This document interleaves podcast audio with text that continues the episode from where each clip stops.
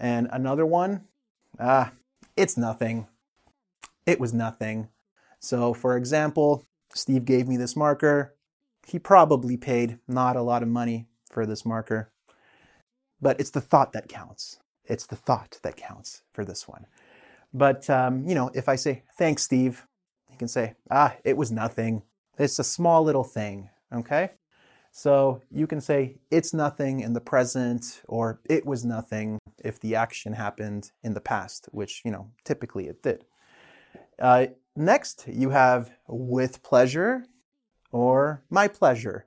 So this is a little bit more formal, uh, a more formal way to say you're welcome. So if someone says, you know, thank you for this very thoughtful birthday gift, or thank you for um, helping me, you know, look for a new house or something like this. And you can say, with pleasure, or it was my pleasure, or it's my pleasure, or just my pleasure. Okay?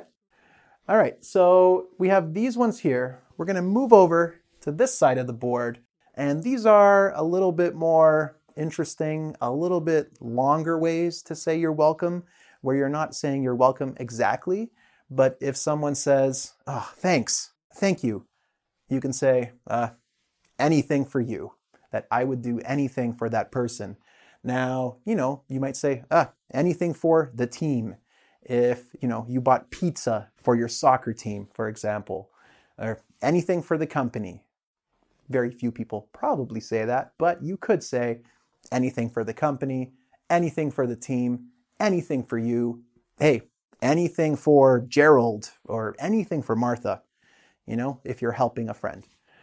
Uh, and similar, you can say, yeah, anything to make you or him or her happy or smile or this is very bad if you want to be like, you know, really stick it to someone and you can say anything to make him suffer.